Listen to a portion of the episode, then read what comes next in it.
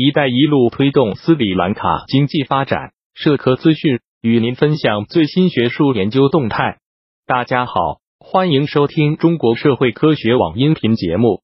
英国皇家国际事务研究所官网近日发布了题为《一带一路与中国在斯里兰卡的投资》的研究报告。该报告认为，一带一路为斯里兰卡经济发展做出了积极贡献。报告指出，一带一路的许多项目。为斯里兰卡的经济发展带来了积极贡献，如科伦坡国际集装箱码头项目，使科伦坡港获得了快速发展。不断跟进的新项目已经适应了更严格的环境标准。目前，斯里兰卡国内来自中国的移民明显少于来自邻近国家的移民，在斯里兰卡务工的中国人在劳动力总数中所占比例也非常小。